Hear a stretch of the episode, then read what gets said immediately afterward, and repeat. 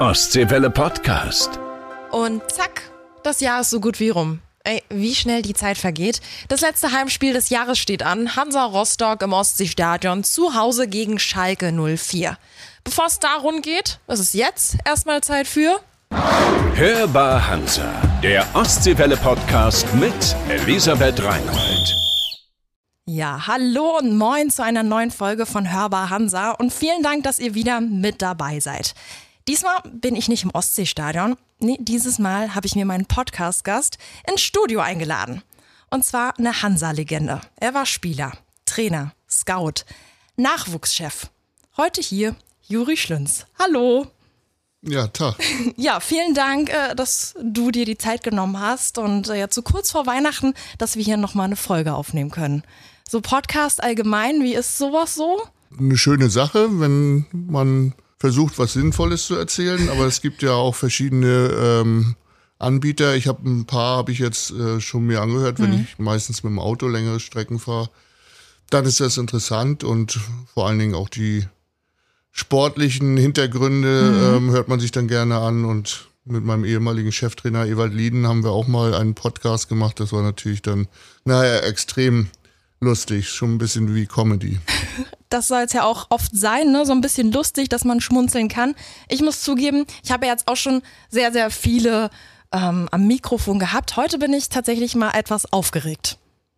Ja, das sollte auch so sein, wenn Ja. so ein etwas älterer Herr kommt und dann auch im warmen Studio sitzt und nicht im, im Ostseestadion, dann ist das schon altersgerechter Podcast hier. Ja. Wie, wie ist sonst der Terminplaner von Juri Schlünz? Wie voll ist der aktuell?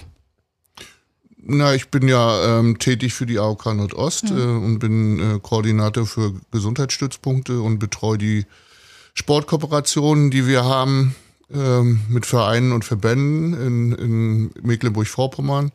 Und da gibt, haben wir genügend Partner, sind Gesundheitspartner auch und äh, starten mit Hilfe der Vereine und Verbände dann auch Gesundheitsprojekte, Kinderprojekte und es macht mir ganz viel Spaß und da bin ich ähm, ja, eingebunden, so wie man sich das ähm, vorstellt, noch äh, als berufstätiger Mensch. Ist ja nach Hansa Rostock mein, in Anführungszeichen, erster richtiger Job. Ja, ja. Ja, ein Kind des FC Hansa Rostock. Heutzutage ist es ja auch wirklich so, dass viele oder auch die meisten Kinder sagen, hey, ich will Fußballer werden. War das damals auch so?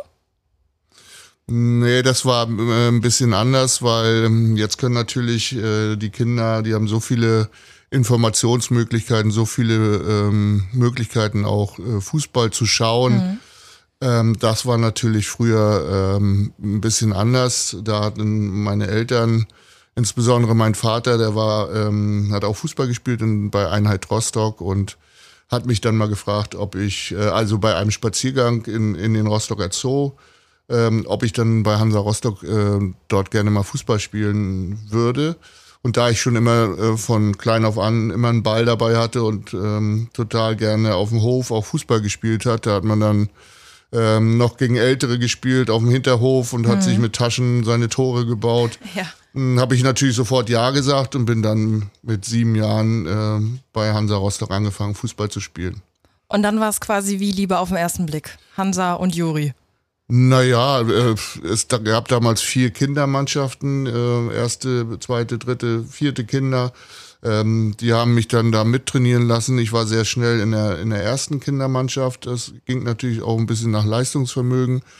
Und da hat mir das äh, noch mehr Spaß gemacht, weil wir damals richtig gute, ausgebildete Trainer hatten. Und es war wirklich ähm, Zug und Ordnung drin, so wie es in den 60, 60er Jahren ähm, auch war. Ja. Und äh, dann hat sich das immer so weiterentwickelt. Aber wie ich in die erste Mannschaft gekommen bin, äh, da wusste ich bis dahin, also bis mit 17, da wusste ich noch nicht mal, dass es, äh, dass man mit Geld, äh, mit Fußball auch Geld verdienen kann. Also ich wollte nur, und das war mein Ziel, wie ich das Stadion zum ersten Mal gesehen habe, ich wollte einmal bei den Großen im, Oster, äh, im Ostseestadion. Ja. Es ist ja so, wenn man heutzutage ja auch Profi werden will, man muss auf viel verzichten, gerade in der Kindheit, während der Jugend. Da war es dann aber wirklich nicht so bewusst, weil's, weil der Spaß tatsächlich im Vordergrund stand. Ja, das war äh, Spaß, aber auch, ähm, also du wurdest auch äh, leistungsmäßig eingeschätzt. Du musstest äh, jedes Jahr auch bestimmte Tests absolvieren und wenn du dann nachher nicht mehr gut genug warst, dann äh, bist du dann zu einem anderen Verein gegangen mhm. und äh, der Leistungsgedanke war schon sehr hoch und ähm, ab der achten Klasse ähm, wurden dann die Besten eingeschult in die Kinder- und Jugendsportschule. Mhm. Da war dann der, der schulische Ablauf ähm, eingestellt auf den sportlichen Ablauf und ja, das waren eben die, ähm, die Ideen, die es damals gab äh, zu DDR-Zeiten und ähm, ich glaube, dass das äh, für eine sportliche Entwicklung schon gar nicht so schlecht war. Mhm. Mit 18 war ja dann auch der Sprung in die erste Mannschaft, damals ja dann in der DDR-Liga. Was war das in dem Moment für ein Gefühl, wo man da wusste, okay, die erste Hürde oder diese Hürde habe ich jetzt geschafft? Na, wir hatten damals äh, Jürgen Heinsch als Trainer in, in der Jugend- und Juniorenliga. Und der war dann äh, Co-Trainer in der ersten Mannschaft und hat mich dann angesprochen und sagte, ähm, könntest du dir vorstellen, mal bei der ersten Männermannschaft mitzutrainieren. Und da habe ich gesagt, ja, das mhm. auf jeden Fall. Und merkte Klar. schon, wie ich total aufgeregt war. Also das könnte ich mir schon mal vorstellen, einmal damit zu trainieren. Mhm. Sagte nicht einmal, sondern für immer. Also wir wollen dich da hochziehen in die erste Mannschaft. Mhm.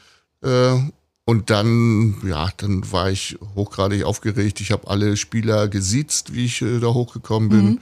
Äh, da waren Spieler dabei wie Mischinger und wie Jaros und Gerd Kische und und ich war dann, ähm, wie gesagt, 18 Jahre alt und musste dann zusehen, dass ich da klarkomme mit den mit den Koryphäen, die ich immer im Ostseestadion mhm. gesehen habe und auf einmal war ich mit dem Mann. Und wie lange äh, musstest du dann sie sagen oder haben die gleich gesagt, nee, wir sind hier alle per Du? Nee, nee, ich hab, äh, äh, die haben das dann klargestellt mhm. und haben dann mir gesagt, du musst uns jetzt hier nicht sitzen. Ja. Äh, wir sind hier eine Mannschaft und du gehörst jetzt dazu und aber es ist immer wieder nochmal rausgerutscht, weil ja. wenn du da so jemanden hast wie, wie Kische, der äh, damals in der Nationalmannschaft war, da hast du schon Respekt davor gehabt. Und, ja, auf jeden äh, Fall. Das hat man dann auch in den Trainingseinheiten gesehen, dass da eine klare Hierarchie gibt zwischen Jung und Alt und mhm. Das äh, sind ja alles Geschichten, die es heute fast gar nicht mehr gibt. Aber in der Saison gelang es ja dann auch wirklich tatsächlich direkt der, der Aufstieg in die Oberliga. Das war ja damals die höchste Spielklasse zu DDR-Zeiten und nicht so wie heute ähm, die fünfte Spielklasse. Wenn man dann weiß, okay, jetzt gleich meine erste Saison super erfolgreich, da ist man doch innerlich natürlich super stolz.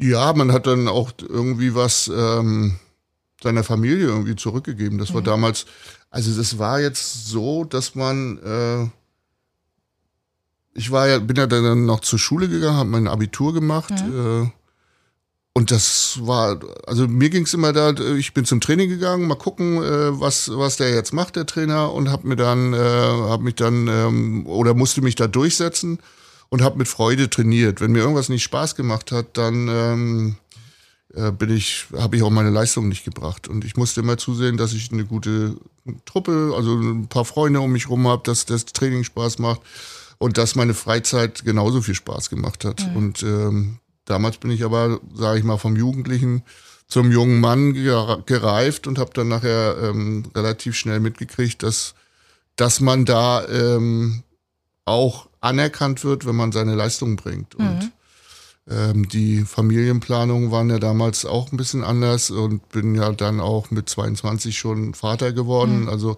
das hat äh, kam alles geballt auf einen zu und äh, hat mir Spaß gemacht und ich habe im Prinzip meinen Traum da gelebt. Mhm.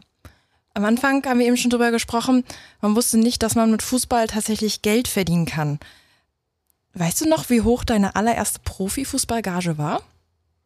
Ja, klar weiß ich das, äh, weil ich war, ähm, wie gesagt, Abiturient und habe äh, ähm, auf der Kinder- und Jugendsportschule und habe mhm. da mein Abitur gemacht und da sind wir natürlich auch regelmäßig dann am Wochenende weggegangen in den Rostocker Greif oder, mhm. oder nachher, wie ich älter war, auch in, in, in die Kuddeldaddeldu-Disco in, in, im Hotel Neptun. Mhm. Und da war es natürlich immer ganz gut, wenn man dann ein paar Scheine in der Tasche hatte und wir hatten einen Pokalspiel ähm, gegen Aufbau Sternberg und da haben wir 3-0 gewonnen und ich habe ein Kopfballtor gemacht und habe dann ähm, bin dann montags zum Training gekommen und dann haben die gesagt, Juri, geh mal hoch in das Zimmer dort, äh, da gibt's die Prämien, da werden die ausgezahlt. Und dann habe ich gesagt, Ah. was, was wird da ausgezahlt? Ja, unsere Siegprämie. Ach so, Siegprämie gab's? Ja. dann bin ich da hingegangen, Ja. wusste immer noch nicht, was ich kriege und dann habe ich 30 Mark gekriegt und bin dann wieder, hab das unterschrieben und bin wieder rausgegangen und hatte gedacht, ja, das ist schon, schon mal so schlecht nicht, wenn das immer so weitergeht. Ja. Hm? Nicht schlecht, ne? Weil man nicht wusste, was da kommt. Aber man, man sieht ja, dass sich das steigert. Ne? Ja. Noch ältere ehemalige Fußballspieler erzählen was von der Bratwurst oder der Bockwurst. Ja. Ich habe 30 äh, Mark gekriegt und die ähm, Entwicklung ist ja immer weitergegangen bis, äh, bis zu heute, Ja. äh, wo man dann sicherlich ein paar Euro oder früher Mark mehr gekriegt. Ja, ich meine, für das Geld würde man heute dann in dem Club wahrscheinlich nur zwei Cocktails kriegen. Da war dann zu der Zeit wahrscheinlich deutlich mehr drin. Da konnte man schon mal eine Runde, eine Runde ausgeben, aber man musste dann auch gucken, dass man äh, nächste Woche wieder gewinnt. Wie hat sich das denn irgendwann entwickelt, sag ich mal, auch mit Verträgen vielleicht aushandeln? Heutzutage ist das ja so, da hat ja jeder einen Berater, aber ähm, gab es zu der Zeit irgendwann dann auch schon wirklich einen Berater oder wurden die Verträge dann irgendwann selbst ausgehandelt? Ja, es gab ja keine Verträge mit, den, mit den Sportvereinen, denn ähm, jeder Fußballverein hatte irgendwie einen, einen Trägerbetrieb, das war die Rostocker Seereederei und ähm, in dem Moment, wo ich in die erste Mannschaft gekommen bin, war ich noch Student. Das war ich bis 1986, weil ich von 81 bis 86 neben dem Fußball Sport studiert habe und eine äh, Diplomarbeit geschrieben habe. Und 86 ähm, bin ich dann angestellt worden bei der Deutschen Seereederei. Und da gab es einen Lauftag, da war ich, glaube ich, Instrukteur für Sport, stand da drauf.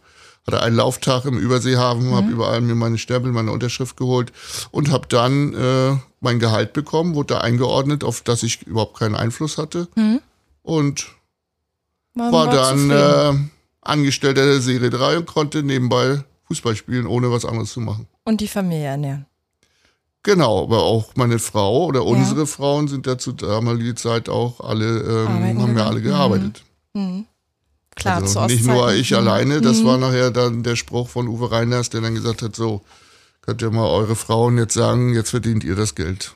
Ja, wollte ja keine Frau, ist ja wohl logisch, ne? Das äh, möchte ja heutzutage auch nicht jemand nur abhängig sein von irgendwelchen Mhm. äh, Männern. Aber wenn man jetzt äh, zurückblickt, insgesamt äh, bei Hansa 406 Einsätze, 95 Tore. Da gibt es ja wirklich viele Geschichten, die man erzählen kann. Aber wenn wir jetzt beide so eine Zeitmaschine hätten und zurückreisen könnten, welchen Moment mit Hansa würdest du am liebsten nochmal erleben? Also ich, ich würde sofort, ähm, ich weiß gar nicht, wollte ich schon sagen, welches Jahr, aber das weiß ich jetzt gar nicht. ähm, mein erstes Männerjahr. Das war, das kann ich, äh, wenn ich da die Augen zumache, kann ich alles erzählen, wie das war, wie ich da hochgekommen bin, wie wir trainiert haben.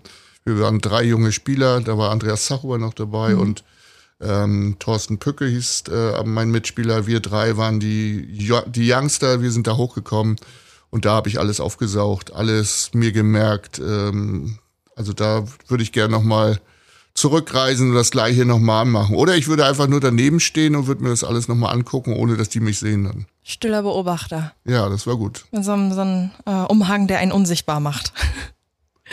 Nicht schlecht.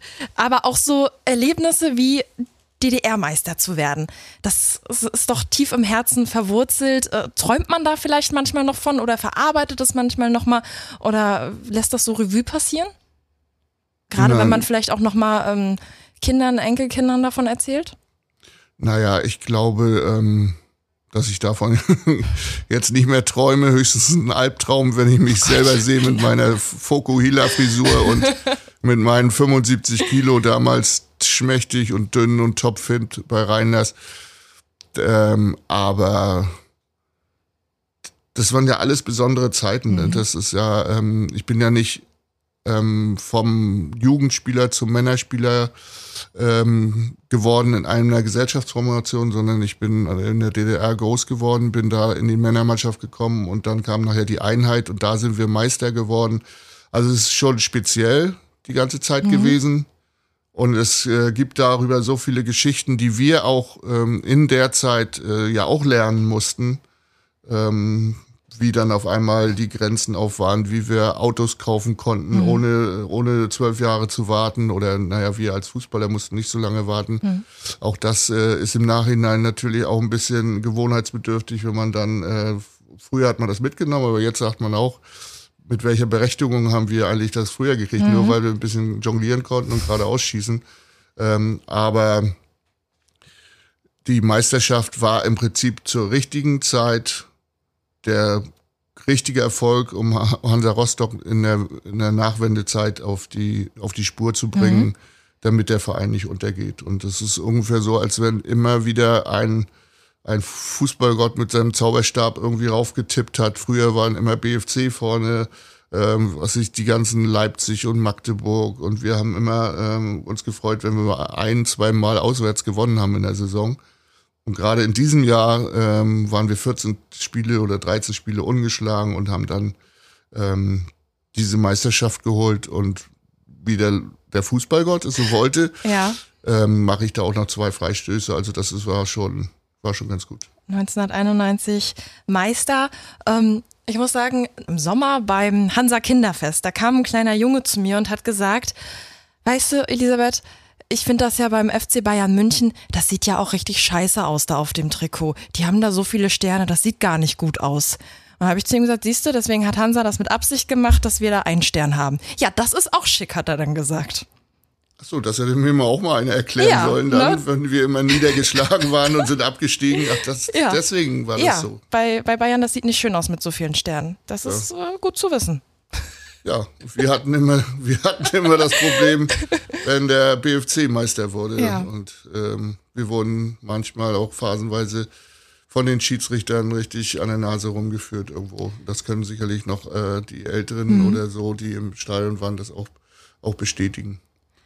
Aber ein Erlebnis war ja auch mit Sicherheit ähm, in Barcelona, Europapokal im Camp Nou. Ich war, glaube ich, schon zweimal da und also war da auch relativ klein und war da auch total verblüfft. Aber wenn man dann auf dem Spielfeld steht, ich glaube, das ist nochmal eine Stufe krasser. Ja, das war ähm, dieses, dieses Spiel ähm, gehörte sozusagen mit der ersten Bundesliga-Saison. Äh, das waren immer wie, wie Klassen. Ausflüge waren mhm. das, wenn du da irgendwo hingekommen bist. Äh, äh, das, die alte ähm, Gelsenkirchen, die Schalke Arena, äh, das äh, Gladbacher Stadion und das kannten wir ja alles nicht. Und dann kam noch ein Ding obendrauf und dann waren wir auf einmal im Nou Camp und haben da trainiert einen Tag vorher äh, drin und du hast fast Genickstarre gekriegt, mhm. um vom Platz auf die letzte Reihe zu gucken, wo ja dann am nächsten Tag auch ganz, ganz viele Hansa-Fans gesessen ja. haben, die dann äh, dort alle hingeschartert sind. Also das war schon sehr, sehr beeindruckend. Und Europapokal ist ja auch nochmal eine andere Nummer, als wenn man zu einem normalen Spieltag fährt. Ja, aber damals war es ja so, du bist jetzt nicht äh, im ersten Bundesliga-Jahr, äh, du bist nicht nach, zu Stahl Riesa und Chemie Böhlen gefahren, sondern nach Gladbach, mhm. du bist nach Köln gefahren, du bist nach, zu Bayern gefahren und da hast du dann noch gewonnen. Und dann äh, fliegst du nach, nach Barcelona, hast da das Spiel gegen Spieler, die, da hätte jemand zu mir vorher gesagt, gegen die spielst du mal. Und dann mhm. hätte ich gesagt, ja, vielen Dank, ähm, schöne Geschichte, aber da hast du gegen Stoichkov und gegen ähm, Laudrup gespielt und äh, ich habe da, ähm, da war so eine Luftfeuchtigkeit in dem Stadion. Wir hatten auch ganz, ganz, wenn wir den Ball hatten, war der gleich wieder futsch und war wieder weg. Obwohl wir uns ganz gut gehalten haben mit 3-0, aber in der 70. Minute hatte ich nur gedacht, jetzt, jetzt müsste mhm. irgendwie mhm. einer schnipsen. Und dann müsstest du in Schmal auf deiner Couch sitzen und Fernsehen gucken, weil ich war pappensatt. Ja. Ich konnte nicht mehr laufen. Das war Wahnsinn, war das. Das kann ich mir vorstellen. Die, die Wärme, dann auch die Anreise ja vor allem. Man ist ja irgendwann auch K.O. und dann eben da auch mithalten bei den Jungs. Ähm, wenn man jetzt die Frage stellt, wer war der stärkste Gegenspieler? War es einer dann zu der Zeit aus Barcelona? Ne, nur vielleicht die, die, äh, die Mannschaft im, im Gesamten. Ich habe damals gegen, damals wurden wir noch eingeteilt äh, bei Ecken, da gab's, äh, hat kein Spieler im, im Raum gestanden, da gab's richtig, konnte es so auch abgerechnet werden. Ich habe gegen Nadal gespielt. Mhm. Ich glaube, das ist sogar verwandt mit dem Tennisspieler, wurde mir dann später mal gesagt. Ähm, äh, ja, der war jetzt nicht so bekannt. Also, aber wenn mhm. du dann dort die Aufstellung jetzt mal liest oder meine Söhne haben mir letztes Jahr Weihnachten äh, das Panini-Stickeralbum geschenkt von 1992, von der ersten Bundesliga-Saison. Das finde ich schon interessant, gegen wen man da gespielt hat in ja. der Bundesliga und was sie dann später, was aus denen geworden ist und äh, dass man da mal äh, dort gegengehalten hat und gespielt hat, das ist, äh, finde ich schon ganz äh, interessant und lustig und versucht das immer meinem Enkel zu zeigen, aber dem, der ähm, interessiert sich nur für Hansa Rostock. Das kommt alles noch, dass er da ganz genau nochmal hinguckt. Aber ich habe auch gehört, äh, du bist so ein eifriger Sammler und äh, hebst auch gerne Sachen von früher auf oder wenn du irgendwo was siehst, äh, was mit Hansa zu tun hat von früher, dann wird das eingesagt. Ja, das hat sich so ergeben, ne, dass man dann auch, wie das neue Stadion gebaut wurde, dort ähm, Fotos gesammelt hat oder auch einen Stein vom Anzeigeturm oder ich habe äh, äh, vom Marathontor bei mir zu Hause einen Stein verarbeitet. So erinnert man sich daran mhm. äh, und äh, hat noch ein paar Sachen, die man dann, wenn es mal einem nicht so gut geht, dass man dann in sein Panoptikum geht mhm. und äh, sich wieder, wieder erholt. Also es ist ganz, ganz lustig und ähm, zeigt auch, dass man ja jetzt ein reifes Alter schon gekriegt hat. Also ist das die kleine Zeitmaschine da? Das ist sie auf jeden Fall. Das ist sie auf jeden Fall und die ist eigentlich nur für mich. Also da habe ich auch noch nie gesessen mit jemandem mhm. aus meinem Umfeld oder mit meinen ehemaligen Spielern. Also die, die habe ich nur für mich. Mhm. Wie war das denn äh, zu der Zeit äh, als aktiver Spieler und als aktiver erfolgreicher Spieler? Wie viele Angebote von anderen Vereinen sind dann auf den Tisch geflattert? Na, damals, äh, zu, zur damaligen Zeit ist man ja zu DDR-Zeiten nicht so oft gewechselt oder man mhm. wurde delegiert mhm. ähm, hin. Also ich hatte zwei Anfragen, einmal aus Erfurt, einmal aus Magdeburg. Ähm, das war für das Selbstvertrauen oder für, für das Ego war es nicht schlecht, mhm. dass man so beachtet wurde, weil es war ja wirklich früher so, wenn du, ähm, wir hatten immer die weitesten Reisen bei Auswärtsspielen und wann ist da mal jemand gekommen vom ähm, DDR-Verband und hat sich uns mal angeguckt? Ähm, wir hatten bestimmt die, die viele Spieler, so wie Jaros oder wie Schulz, ähm, auch die Möglichkeit, viel, viel mehr äh, Länderspiele zu bekommen. Aber ähm, das war natürlich dann für uns ähm, nicht mehr ganz so, so einfach, dass man da zu DDR-Zeiten dann beobachtet wurde. Mhm. Waren die Angebote denn zum Teil auch verlockend oder war prinzipiell klar, nee, ich bleib Hansa treu? Naja, die, wie gesagt, verlockend waren die bestimmt nicht. Äh, von Rostock nach Erfurt zu gehen, das ist jetzt nicht so der brillante Schritt, Nein. aber die waren einfach besser in der, in der Tabelle damals. Ja. Ähm, es stand für mich mal an, nach dem Studium bis, sechs, bis zum 26. Lebensjahr konnte man ja äh, auch für die Armee noch eingezogen werden. Da hatte ich mir schon einen Plan zurechtgelegt, dass ich dann nicht irgendwo zur Armee gehen würde und dort ähm, anderthalb Jahre auf dem Dorf irgendwo ähm, Fußball spiele und ähm, dort dann nie wieder den Anschluss zurück in die, in die Oberliga bekommen könnte. Da wäre ich dann wahrscheinlich zu irgendeinem einen Armeeverein gegangen, aber das stand nachher gar nicht zur Debatte, weil ich dann in den erweiterten Auswahlkaderkreis mhm. berufen wurde der Nationalmannschaft, ähm, wo ich aber bis heute noch kein Spiel gemacht habe. Ähm, geht ja auch nicht mehr, gibt ja keine mhm. DR mehr. Ähm, ähm, und brauchte dann nicht, nicht zur Armee. Und äh, in, in der Bundesliga-Zeit oder im letzten äh, im letzten Jahr, wo wir dann aufgestiegen sind, wo ich Zweiter der äh, Fußballrangliste geworden bin in, in der Fußballwoche, da habe ich schon gedacht, na, äh, jetzt wird doch mal irgendwie mal einer anrufen, mhm. die Welt steht dir offen. Äh, hatte ich sowieso nicht mhm. vor, wegzugehen, mhm. äh, aber da kam gar nichts und ich hätte nachher als Trainer, äh, hatte ich nochmal ein Gespräch auf Schalke, da konnte ich nochmal äh, Code, vielleicht Co-Trainer werden. Das hatte ich mir mal angehört, aber ich ähm, muss auch sagen, bis heute, wenn ich, äh, wenn ich das äh, Einfahrtsschild Rostock nicht sehe, wenn ich nach Hause komme, dann äh, wird mir schon ganz anders. Und deswegen mhm. war das eigentlich immer, ich habe es mir angehört, aber wäre sowieso grundsätzlich immer hier geblieben, weil hier habe ich meine Familie, hier habe ich mhm. meine Freunde, hier mein Umfeld und schöner kann man ja auch nicht wohnen. Ich meine, eben haben wir über Erfurt und Rostock gesprochen. Gelsenkirchen ist ja dann nochmal deutlich tiefer. Ja, aber da sind jedes Mal, also zur damaligen Zeit, das ist ja nur auch schon äh, bestimmt 20 Jahre her, da waren aber immer 60.000 Zuschauer in der ersten Liga und das ist natürlich total verlockend, wenn das, äh, ja. äh, wenn wir da selber gespielt haben. Ähm, und wir waren, äh, oder ich war ja fast zehn Jahre oder acht Jahre Co-Trainer mhm. unter den verschiedensten Trainern und wir waren da immer äh, in der Halle auf Schalke da drin. Das war schon äh, so schlecht nicht. Und äh, mhm. da hat man dann schon überlegt, wollen wir das machen? Aber ähm, das war dann, kam dann nicht in Frage. Und man muss natürlich auch zur damaligen Zeit sagen, wir haben in der ersten Bundesliga gespielt, mhm. hatten Spiele gegen Wolfsburg oder was weiß ich, äh, äh, unter Haching war ja auch erste Liga damals und da waren dann äh, 8, 9, 10, 11.000 Zuschauer im Ostseestadion. Äh, deswegen hat man dann schon überlegt und gesagt, na, vielleicht kann man doch noch mal einen anderen Schritt machen. Mhm. Aber auch, ja, wenn ich heutzutage ins Stadion gehe und egal wie der Gegner heißt und das Ding ist voll, dann mhm. hat sich das schon gut entwickelt. Hansa immer treu geblieben. Wir haben jetzt schon angefangen ähm, als Trainer.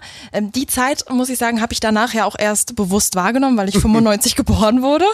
Ja, also habe ich da dann Juri Schlünz als Trainer ähm, im Ostseestadion auf der Trainerbank äh, wahrgenommen. Co-Trainer an der Seite zu sein von Andreas Zachhuber, Friedhelm Funkel oder Armin Fee. Mit wem hat man da heute noch vielleicht viel Kontakt oder zerläuft sich das auch irgendwann? Also das Geschäft ist sehr oberflächlich. Ähm, in, der, in der Bundesliga äh, oder in dem Fußballgeschäft auch. Ähm, Andreas Sachuber ist, ist ja klar, mhm. der ist aus Wismar. Äh, damals, äh, wir haben seit unserem zwölften Lebensjahr zusammen bei Hansa gespielt und waren dann auch ähm, ähm, Trainer und Co-Trainer zusammen. Also ähm, den sehe ich natürlich regelmäßig. Wir haben auch so eine Freizeittruppe irgendwann mal vor, vor 2000, also das ist ja auch schon über 20 Jahre mhm. her, mit ehemaligen Meisterspielern und mit äh, Dr. Bartel und so haben wir auch einen Fußballverein gegründet, haben damals immer Spiele für einen guten Zweck gemacht, mhm. so, so sieht man sich. Äh, mit ähm, Friedhelm Funkel und ähm, Ewald und Armin Fee habe ich jetzt keine großen Kontakte, wo mhm. man sich regelmäßig trifft. Äh, ich habe jetzt gerade Ewald äh, gratuliert zu seinem 70. Geburtstag. Das hätte ich auch nicht gedacht. Äh, ähm, wie der mal dynamisch und jung und aus, aus Teneriffa zu uns kam und hat die Mannschaft übernommen, mhm. dass man dann äh, auch mal 70 oder 60 Jahre alt wird. Mein Papa sagt immer, alle kommen hinterher. Ja, so ist es aber wirklich, ja. Und ja, da gratuliert man sich und jetzt ist, äh, glaube ich, am Sonntag hat äh, Friedhelm Funkel seinen 70. Ja. Und man hat da gute Zeiten oder aber auch nicht so gute Zeiten gehabt, aber man erinnert äh, sich da sehr, sehr gerne dran, weil es einfach erste Liga war. Mhm. Was war denn als Trainer oder Co-Trainer die schwerste und auch die schönste Zeit? Na, für mich war das immer sehr de äh, deprimierend, wenn die Trainer, ähm, also die Cheftrainer, keinen Erfolg hatten und dann immer mehr in Frage gestellt wurden mhm. und wo es dann auch viele, viele Five-Konzerte gab, ähm, wo es dann auch während der Trainingseinheiten per, persönliche Anfeindungen gab von Leuten. Und da hat mir, das hat mir überhaupt nicht, äh, ähm, ja, wie gesagt, Spaß gemacht. Bei mir muss immer irgendwie der Spaß dazugehören. Und das war dann schon, ähm, ja, so eine Ausmaße angenommen, dass ich immer für mich gesagt habe, äh, das mach, das tue ich mir gar nicht erst an. Mhm. Also das, das äh, mache ich nicht. Ähm, und das waren dann auch schon immer so, wo ich dann Interimstrainer war. Also es war Höchstbelastung pur, mhm. dann für seinen Verein, wo man mit sieben Jahren angefangen hat, dann die Verantwortung zu übernehmen. Das war äh, schon sehr, sehr nervend auf einem. Und was war so mit die schönste Zeit? Die schönste Zeit war, ähm, wie ich wieder von Parchim, da habe ich ja zwei Jahre noch Fußball gespielt, bin dann zurückgekommen und habe dann die B-Jugend trainiert und war dann im Prinzip ähm, Nachwuchstrainer. Und das war ähm, äh, mein Elixier. So. Also ich habe sehr, sehr gerne mit dem Nachwuchs gearbeitet, äh, musste oder konnte, durfte ja dann äh, in der Bundesliga dort äh, acht Jahre ähm, als Co-Trainer und Trainer arbeiten, aber das war es im Prinzip nicht. Das war es erst seit 2007, mhm. wo ich dann verantwortlicher Nachwuchschef geworden bin, wo wir dann 2010 deutscher Meister geworden sind mhm. mit den A-Junioren. Also das war, das war super und da habe ich auch 2007 habe ich eine C-Junioren trainiert mit Tom Weiland und mit Tommy Gruppe und mit Edison Jordanov, die, kann ich alle noch aufzählen. Mhm. Das hat mir un unwahrscheinlich äh, viel Spaß gemacht und du wurdest nicht immer nur beäugt und du wurdest nicht gemessen an Ergebnissen und Tabellenständen und das war, das ist gut. Trotzdem hat, glaube ich, auch vieles einen stolz gemacht, gerade auch äh, ja in der Bundesliga, wenn es zu Ergebnissen kam, mit denen man vielleicht auch so nicht gerechnet hätte. Ich kann mich noch erinnern, ich war acht Jahre alt, 22. November 2003, 15.30 Uhr, tatsächlich sind wir wieder auf Schalke. Hansa gewinnt 1 zu 0 durch ein Tor von Shikutsu. Ich glaube, das war kurz nach der 50. Minute. Die saßen in der dritten Reihe, wir sind sowas von ausgeflippt. Das sind so Momente, die vergisst man noch nicht. Man, man fährt doch dahin, hat vielleicht im Hinterkopf, ach, ja, mal gucken. Und dann gewinnst du da 1-0 auf Schalke. Genau, das sind Highlights. Das sind Highlights, wenn man acht Jahre alt ist. Ja. Äh, damals war es einfach nur ein Baustein dazu, um die Klasse zu halten. Ja. Und wir haben ähm, vor vollem Stadion gespielt. Ähm, Rudi Assauer hat noch auf der Nachbarseite gesessen. Ja. Ich weiß nicht, ob Hüb Stevens damals Trainer war. Das ist natürlich eine Genugtuung, wenn man dann auch seine eigenen Fans dort hört. Da waren ja immer auch genügend da aus, Rostock, Mecklenburg, aus der Mhm. ganzen ehemaligen mm, ähm, DDR. Ähm, das war schon, schon gut. Aber hätte, hätte es mal ein, ein Jahr später hinkommen sollen, Mhm. wie du neun gewesen bist dann, da haben wir 2-0 auf Schalke gewonnen Ja. und beide Tore hat die Salvo geschossen. Ja, Da kann nur ich mich zum Beispiel dran erinnern. Schalke ist ja auch, ich sage ja, Gelsenkirchen ist ja jetzt auch kein Katzensprung. Da musste man ja auch mal gucken. Man wollte ja auch trotzdem äh, viel für die Schule tun, um mich da jetzt mal so ein bisschen rauszureden. Ähm, es ist ja auch gerade bei Profifußballern so, jeder hat ja so gewisse Eigenarten. Ähm, gibt es da jemanden, der ganz besonders vielleicht mal irgendwie rausgestochen ist oder mit wem hat man vielleicht aus dieser Zeit noch Kontakt? An Spielern. Das ist jetzt sehr, sehr spontan. Also irgendwie äh, Fußballspieler oder ich glaube generell Sportler, weil sie dann unter, also im Leistungsbereich, wenn sie dann unter Druck stehen, ich glaube, jeder hat so ein bisschen seine Rituale und seine, ja, seine Sachen, die er dann vorher macht. Der eine zieht links an zuerst und der rechts. Und wenn er das andersrum macht, zieht er beide Socken nochmal aus und macht es dann richtig.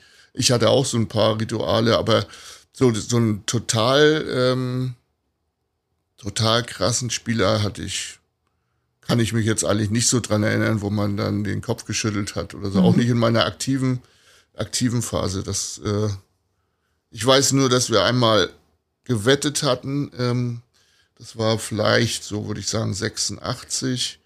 Da kamen zu DDR-Zeiten so eine ähm, Frisuren auf, wo man lauter Locken so hatte, so ganz viel sich eingedreht hatte. Und das hatte damals äh, Dixie Dörner, glaube ich, auch in der Oberliga. Und, und wir hatten dann gewettet, dass Dieter Schneider, unser Torwart, äh, das nicht macht. Und, und wenn er es macht, kriegt er von jedem Spieler zwei Flaschen Sekt.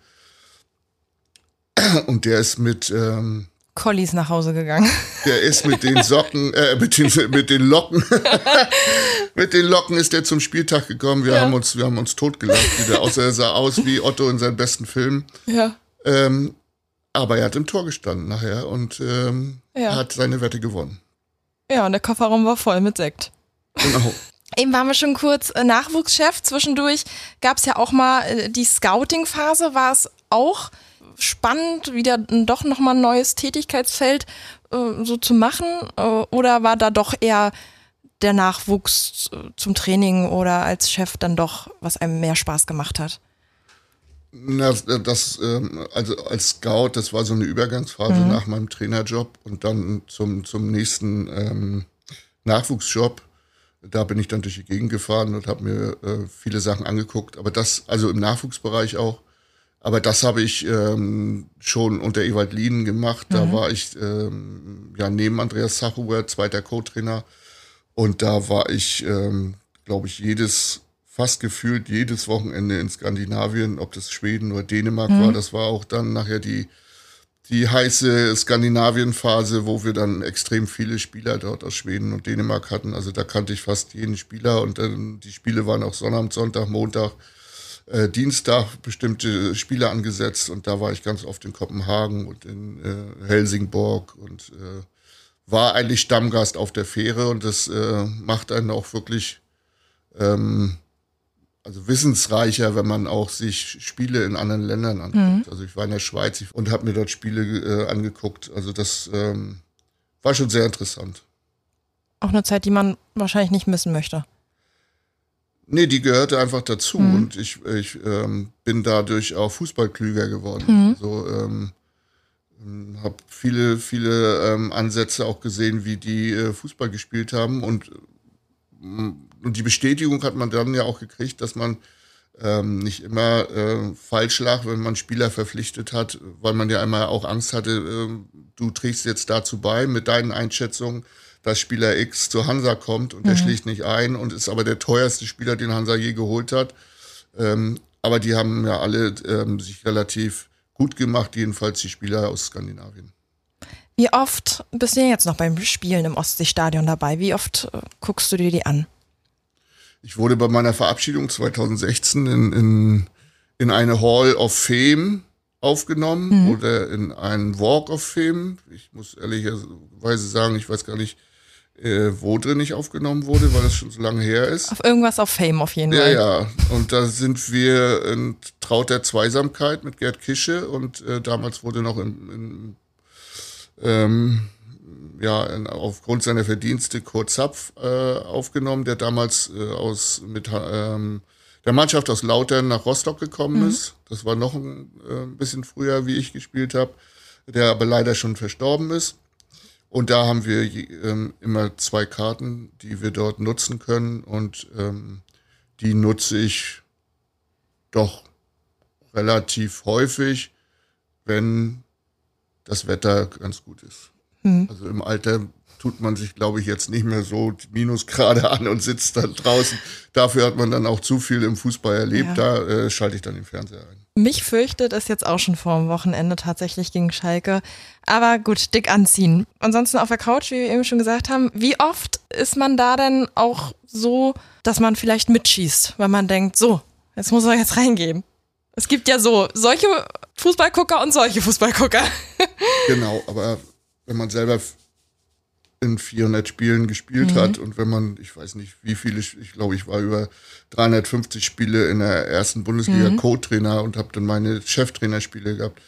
Ich glaube, ich, ähm, ich schieße da nicht mehr mit, zumal ich auch eine, eine neue Hüfte habe. Da muss ich auch aufpassen. Also ich habe vorher wahrscheinlich zu oft geschossen, auch in den drei Jahren, wo ich Torwarttrainer war ja. mit, mit Pike und mit Matthias Schober und Daniel Klever.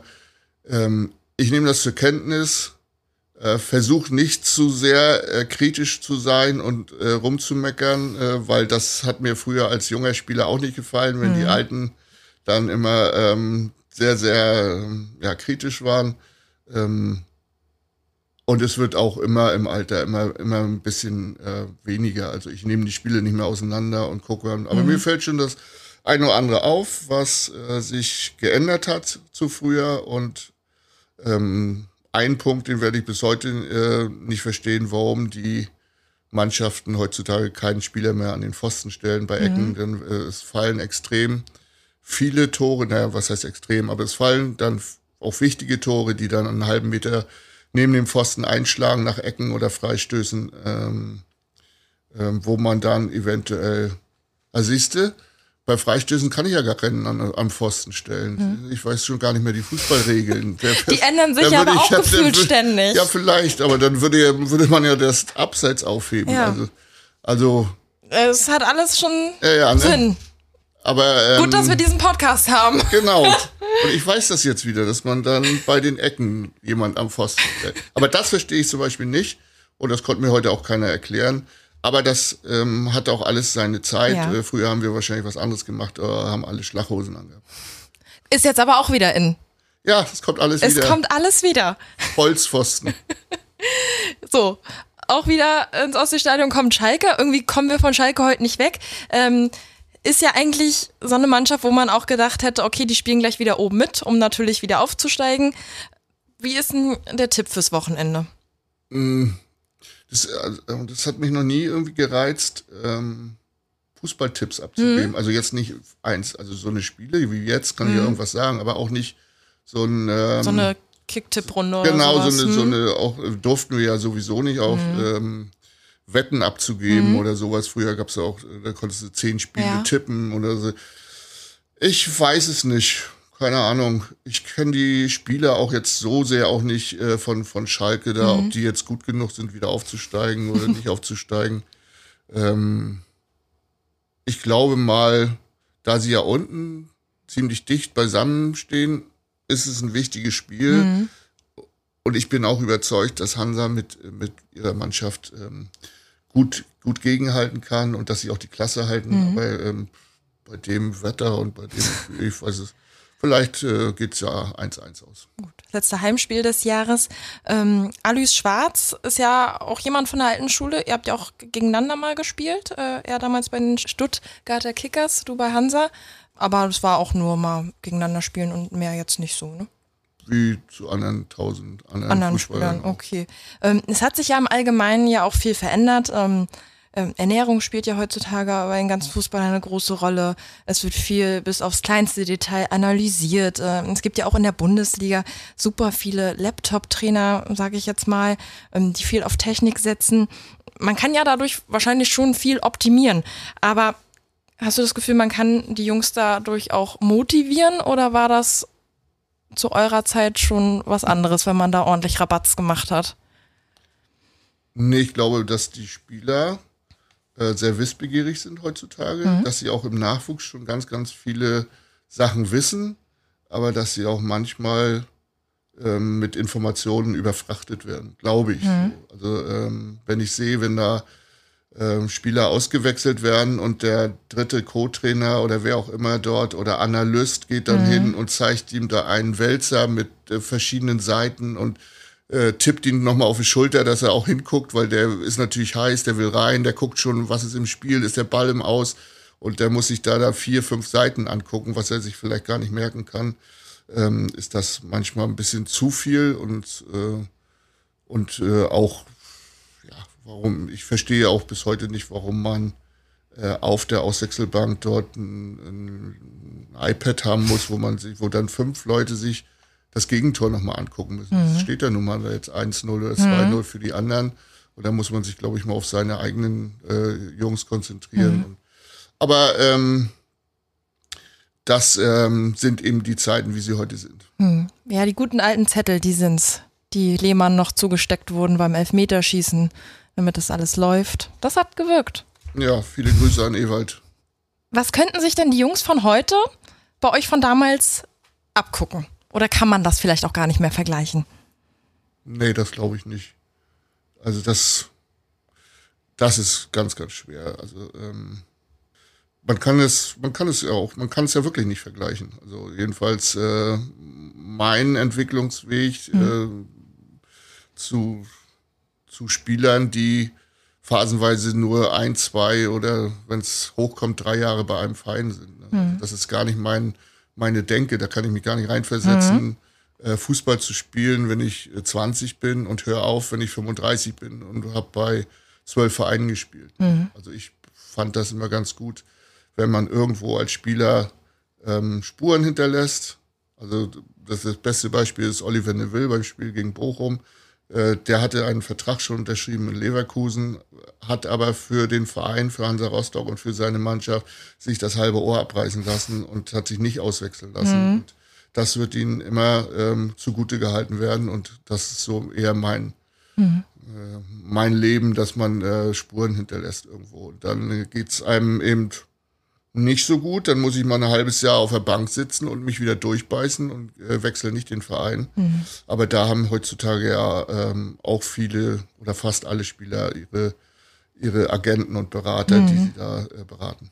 Natürlich, das liebe gute Geld, was eine große Rolle spielt. Das ist ja auch der Wahnsinn, wie sich das alles entwickelt. Das sind ja keine Verhältnisse mehr.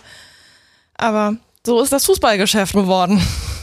Ja, so ist es Ja. und äh, die Stadien sind voll. Die Stadien sind alle voll. Genau. Ich wurde, ähm, nur mal als Beispiel, ich wurde in der zweiten Liga verabschiedet von Hansa Rostock beim Heimspiel gegen Saarbrücken und da waren 1500 Zuschauer da. Ja. So, und da ging es dem Verein nicht so gut. Mhm. Das ist immer, das dürfen die Vereine auch nicht vergessen, weil die Zuschauer äh, machen diese Vereine stark. Ja.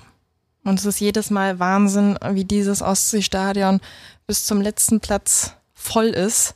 Und was da für eine Wucht jedes Mal dabei ist, auch bei den Auswärtsspielen, auch eben wenn es zwischendurch ja auch mal nicht so läuft. Also da habe ich immer Ja, wieder. und dann gehen sie aber nach Hause und haben ein Grottenspiel Mhm. geguckt, äh, gesehen, wo du dann sagst, meine Herren, Mhm.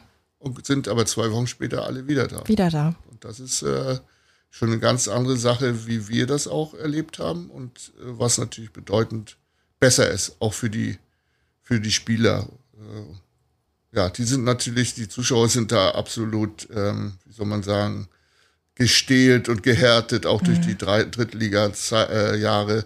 Äh, die genießen das richtig. Und ich möchte nicht erleben, ähm, oder ich möchte es erleben, vielleicht, aber es wird eng, ähm, dass Hansa mal wieder in der ersten Liga spielt, dann weiß ich nicht, äh, was, was, äh, was wir für ein großes Stadion hier haben müssten, damit wir Ja. alle reinlassen können. Das ist, ich weiß nicht, äh, ich glaube, dann wäre das ganze Stadion äh, ausverkauft mit Dauerkarten. Wahrscheinlich. Nein. Mm, Du als Hansa-Ikone, wie ist denn das, wenn man jetzt so privat auch unterwegs ist? Sag ich mal, einkaufen oder jetzt vielleicht auch mal aktuell über den Weihnachtsmarkt. Wie oft wird man da vielleicht doch nochmal angesprochen? Nö, das äh, hält sich alles in Grenzen und ist auch, ähm, ja, lässt auch dann auch ein bisschen, äh, oder lässt natürlich äh, altersbedingt nach. Man ist nicht mehr so oft im Rampenlicht. Äh, das gab ganz andere Zeiten, aber ähm, ein gutes Beispiel war, wie ich in, in, in wie ich mein, im Januar meine, mein neues Hüftgelenk bekommen habe äh, war ich zur Reha in Doberan und da war noch die gute alte Maskenpflicht bis zum 1. März. Äh, und ich bin am 20.02. dorthin gekommen und bis zum 1. März hat wirklich, war ich einer von ganz vielen. In dem Moment, wo ich meine Maske abgenommen habe, hat gleich der Fahrstuhl gewartet und ein, ein älterer Herr sagte, äh, lassen Sie sich Zeit, wir warten auf Sie, Herr Kische. Und da wusste ich, jetzt werde ich erkannt. Oh Mann. Jetzt steht Weihnachten vor der Tür. Äh, wie feiert Familie Schlünz Weihnachten? Alle zusammen? Ja, auf jeden Fall. Ne? So wie sich das gehört, wie man das so kennt. Wir haben auch das Glück, dass unsere, also wir haben zwei Söhne und wir haben drei Enkel. Und, äh, die wohnen alle hier äh, im Umfeld und nicht in, äh, was weiß ich, in, in weiterer Entfernung. Und deswegen können wir uns immer, immer sehen und genießen das auch und können auch die Entwicklung der, der Enkelkinder mitmachen und auch unserer Jungs noch, wie das so ist. Und da werden wir uns das schön gemütlich machen. Und bei den Enkelkindern äh, sieht man da schon fußballerisches Talent? Ja, das ist äh, schon, also ich habe jetzt ähm, ähm, einen, einen Jungen dabei und da liegt es auf der Hand, dass der ähm, versucht hat, auch Fußball zu, oder versucht es immer noch, Fußball zu spielen und macht das ganz gut. Ähm, ich würde jetzt ja fast sagen, um meinen Söhnen einen mitzugeben, aber dass, äh, dass er besser ist wie meine eigenen Söhne, weil ich aber wirklich mich auch damals nicht so immer, immer im, im Spielrhythmus war und dann Ja. auch nicht drum kümmern konnte. Und das macht mein Sohn jetzt vorbildlich. Und ähm, viel wichtiger ist aber, dass das äh, ein feiner Junge ist und dass der sich äh, zu benehmen weiß. Und äh, ich glaube, wenn ich äh, Straßenbahn fahren würde und er wäre in der Straßenbahn, Würde er er für mich aufstehen und sagen, setz dich doch mal hin, Opa. Und, und, und nimmt die Hände aus den Taschen beim Hallo sagen und setzt die Mütze ab beim Essen. Das sind alles Gut. Werte, die zählen. Ja. Und der Weihnachtsmann bringt ein Hansa-Trikot. Nee, ein Hansa-Trikot äh, er bekommt er nicht. Ich kann das aber auch jetzt nicht sagen, Nee, weil das macht ja auch der nicht, Weihnachtsmann. Er, er hört ja sehr gerne Ostseewelle, Ja. Äh, mein Enkel. Gut erzogen. ja, das ist die Werte, ne? Ja, richtig. Aber ähm, ich kann mir vorstellen, klassisch zu Heiligabend dann auch wirklich Kartoffelsalat und Bockwurst? Nee, Würstchen. Würstchen. Also Kartoffelsalat und Würstchen. Ja, ja, genau. So wie sich das auch gehört. Die Werte. Ja, Ne? ja, ja, ja. Gut. Ich bedanke mich recht herzlich. Wünsche natürlich viel Gesundheit, schöne Weihnachten, einen guten Rutsch und dann äh, auf viele erfolgreiche Spiele weiterhin für Hansa. Vielleicht ja dann auch irgendwann in der ersten Liga, wie wir es schon mal kurz gesagt haben. Alles ist möglich. Dankeschön. Tschüss. Vielen Dank, dass ihr wieder mit dabei wart bei einer Folge von Hörbar Hansa. Diesmal mit Hansa-Legende Juri Schlins. Ey, was war ich vorher aufgeregt? Wenn euch die Folge gefallen hat, bewertet den Podcast gern bei Spotify, Apple und Co. und abonniert diesen Podcast, denn so bleibt ihr immer am Ball. Wir hören uns im neuen Jahr zu einer neuen Folge von Hörbar Hansa. Ja, 2024 steht vor der Tür und da sind wir natürlich dann wieder immer am Ball für euch. Bis dahin auf die letzten Spiele, auf hoffentlich erfolgreiche Spiele und viele Punkte. Wir hören uns bei Hörbar Hansa, der Ostseewelle Podcast rund um unsere Kogge.